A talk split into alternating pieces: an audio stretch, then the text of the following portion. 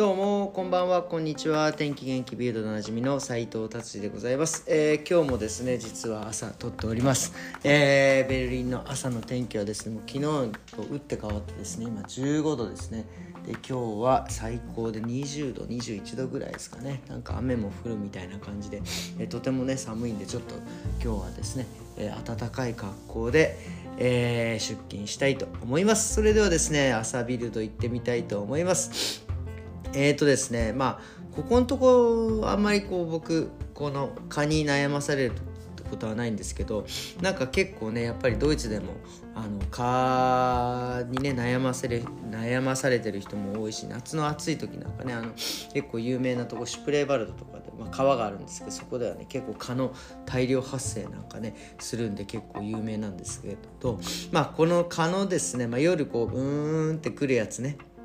もうあれをどうやったらなくすかっていうのをですね、えー、書いてありますね。まあ蚊って結構有名なんですけどこのなんて 有名っていうかその二酸化炭素でしたっけ？なんかそれをが大好きみたいで結局だから寝てる時自分たちが出してるえー、その二酸化、えーえー、いわゆる二酸化炭素とかですね、まあ、汗だったりとか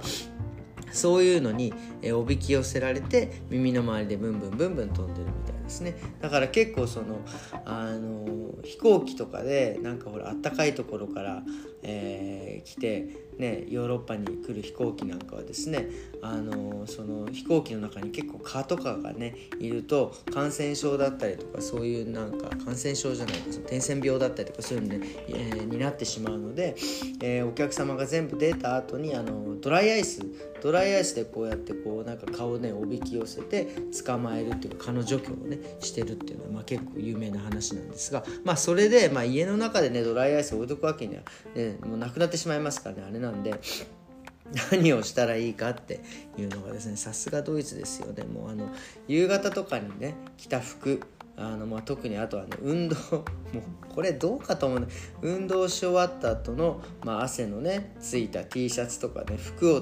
とかをですね部屋の隅に置いとくことをおすすめしますって。そうするとそこにですね蚊がこう来てなんかもうその寝てる時のね睡眠を邪魔しないっていう やつですね。はい、とあとねもう一個これも出てましたね。まあこれは、えー、どうなんだと思いますけどなんかあの帯ってなんだろうそのホームセンターみたいなところで僕もよく見かけるんですけどなんか変ななんかね卓球のラケットよりもちょっともうちょっとってテニスの軟式のラケットよりちょっとちっちゃいぐらいのやつ。えあれあれのねなんかねハエたたきみたいのがあってそれそれ電気が流れるんですよね。超怖くないですか？ビンってやったらもうその電気でハエがブニャって焦げちゃうっていう恐ろしいやつ。僕買った時もないし試した時もないんですけど結構売ってますよね。えー、あれあれすごいですよね。もう殺人マシーンですよね。殺人ではないか。殺火マシーン、これはもうすごいすごいやつがね売ってるのがちょっと衝撃でした。はいじゃあ次行ってみたいと思います。次ですね。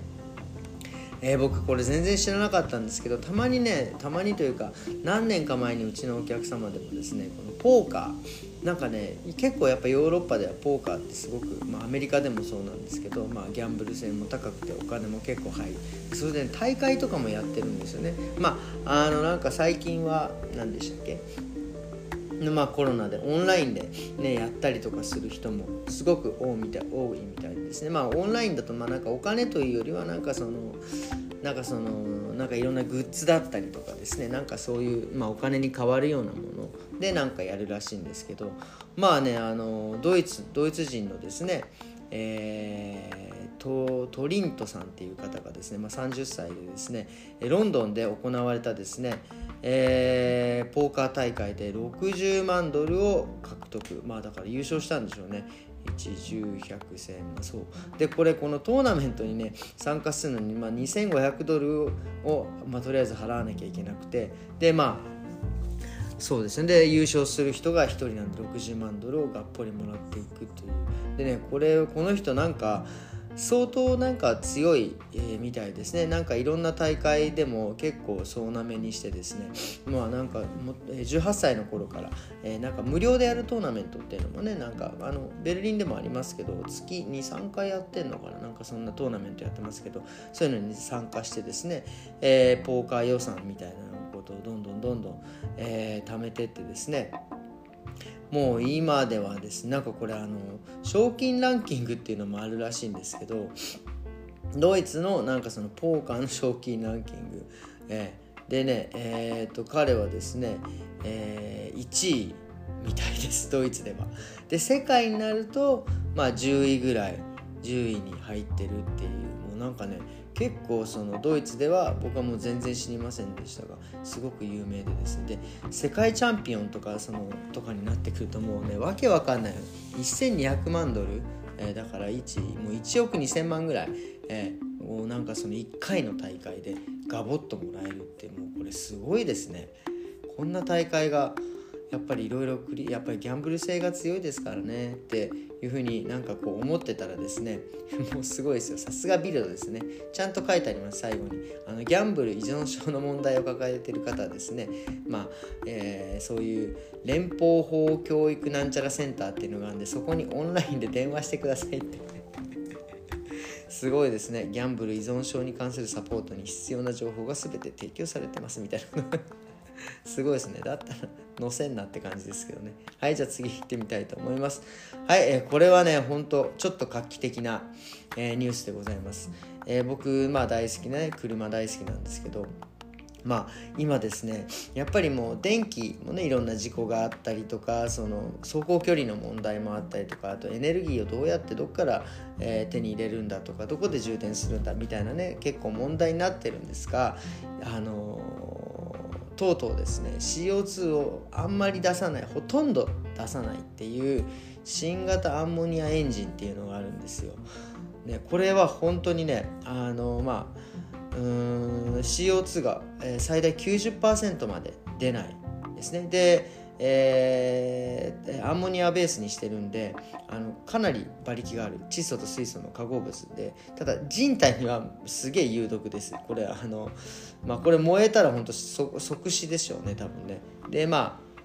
馬力はある。まあでもね CO2 が出ない。まあだから一長一短っていうのありますがまあこれだけ CO2 が出ないとなるとまあなんかあの税金なんかもねそんなに払あの払わなくていいしまあえー、なんですがただこのエンジンですねかなり複雑でですね、えー、そのどういうふうに起動させていくのかっていうのがこれからの課題みたいですでこれね作ってるのがですねまあ別に僕この差別してるわけではないですけど中国なんですよね。うん、で中国まあいいねすごいとは思うんですけどなんかちゃんとそこまでこう環境的なことを考えて作ったなんかね、アイディアでやってんじゃねえかとかって思ったんですけどこのエンジンにですねトヨタが入りました。この GAC ってまあまあ有名なメーカーなんですけどそこにですねトヨタがパートナーとしてですね、えー、一緒に研究するということでまあそうするとちょっと話変わってきますよね、うん、だちょっといい感じになってくんじゃないかなと思います。ただアンモニアはですね本当その前にも言ったいさっき言いましたですけどね、えー、なかなかこの自然界にねあの存在してないんですよね。なのでその水素といろんな化合物が混じってるんでもちろん人体にも、えー、ねえー、影響はあるんですがこれあの作ってから持ってくのが非常にこうなってるんですか輸出輸入がえー、簡単なんですよね。あのほぼほぼなんか液体なんでまあそれ爆発したら今回みたいねあれですけど、えー、それをね持ち運びが簡単輸出輸入が簡単。たださっきみたいにですねこう爆発したりとかしたらですねオゾン層を一気に破壊するって これもまあまあちょっとねちょっとまあそのグリーンエネルギーではないのでまあちょっとねここはまだまだ研究の余地がありそうですがまあでもねそうやって CO2 を廃止の方に行くっていうのはねすげえいいなっていうふうに思っております。ということでですねビルド今日はこんな感じで終わりにしたいと思います。えー、今日ですね最近僕ちょっとねハマってんのがあの夜にお味噌汁を作って、まあ、夜もちょっと飲むんですが朝ね最近ちょっとね味噌汁を飲むようにしているんですよね。でこの朝の味噌汁っていうのはなんか本当に何て言うんですか？なんか僕もこう今日初めて見たんですけどこのなんか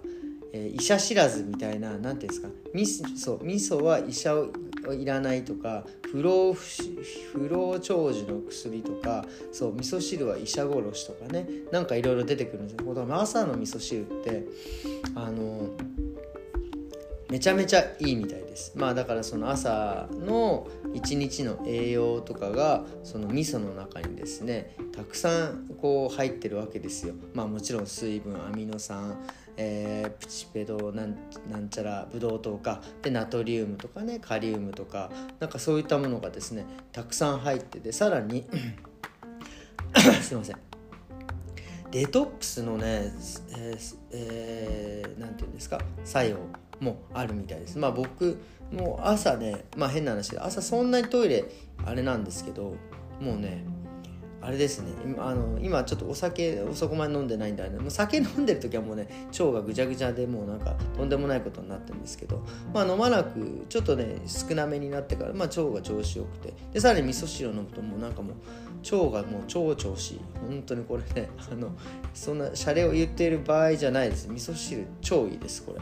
もう もうねこの科学的根拠はねもういろいろもう皆さんが調べてるんでそれもググってください。であとねやっぱり味噌汁との具で一番いいのはやっぱりあのわかめがいいみたいですね、まあ、もちろん食物繊維ビタミンそれからカルシウムとかがねあの味噌汁とともに取られるっていうね最高の具みたいです。であの味噌汁と一緒に飲んじゃいけない飲み物っていうのがこれはですね、えー、緑茶とかコーヒーみたいですね。要は味噌汁と味噌汁の鉄分といわゆるこうワインとかに含まれてるタンニンなんかがですね結びついてしまうとですねもう味噌の鉄分とか味噌のさっき言ったプリペイドなんちゃらとかもういろんなものがですねあのー、えっ、ー、とですねもう吸収されなくなっちゃうんですね。なのでえっ、ー、と味噌汁にそのいわゆるそのタンニンが含まれてだからあのあの味噌汁に入ってるそのなんかなんだっけナスとかえごぼうとかもですねあれそのままいったらあれタンニンめちゃくちゃ入ってますからえアク抜くアクを抜くだから味噌水でちゃんと浸してえー、て言うんですか？アクを取ってから味噌汁に入れないと味噌汁のね効果がほとんどねなくなってしまうんでねえーと、気をつけてくださいというような感じですね。であとね、まあ、意外にねあの味噌汁とあの牛乳とかチーズは いいみたいですね、うん、まあなんか味噌汁にね含まれてる成分と牛乳とかチーズに入ってる何グルタミン酸的なやつはその味噌汁のですねいいものをどんどん吸収するなんかいいみたいです。だからあのなんか洋風とね和風のこうなんかこうなんか組み合わせなんかも素敵なんじゃないかなって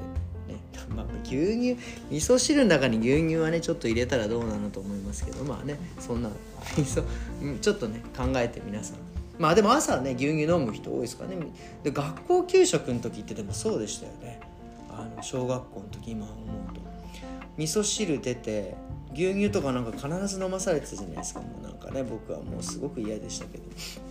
うん、まあねだからまあその辺の組み合わせはまあ良かったんじゃないかなっていうまあ感じでございます。えー、ということでですね今日は、えー、月曜日ですね、えー、週の始まりですね張り切っていきたいと思います。それではまた明日さよなら。